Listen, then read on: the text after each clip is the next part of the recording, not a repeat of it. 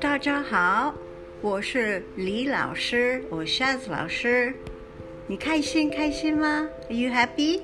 Okay, today we're going to learn to read a new book, and it's number ten.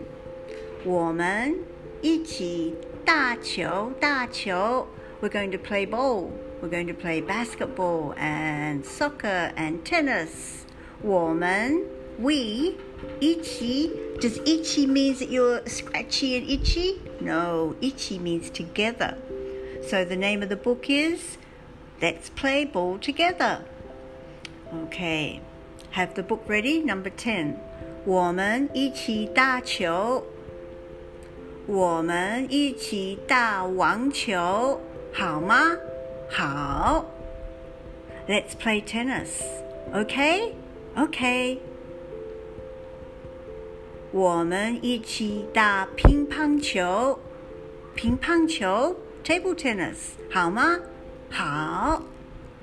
我们一起打篮球，好吗？好。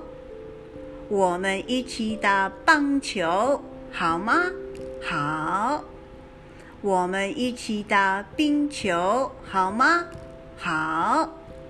我们一起打。da. Can you see da on that page? No, there's no da. Let's read it again. 我们一起踢踢 means to kick. 我们一起踢足球，好吗？好。So don't forget on this page it's not da, it's T, kick the ball. 对不起，我累了。Sorry, I'm so tired too tired to play sports. Okay, let's go back to the beginning. Start from page one. 我们一起打什么？我们一起打网球好吗？我们一起打乒乓球好吗？好。我们一起打篮球好吗？好。 我们一起打棒球好吗？好。我们一起打冰球好吗？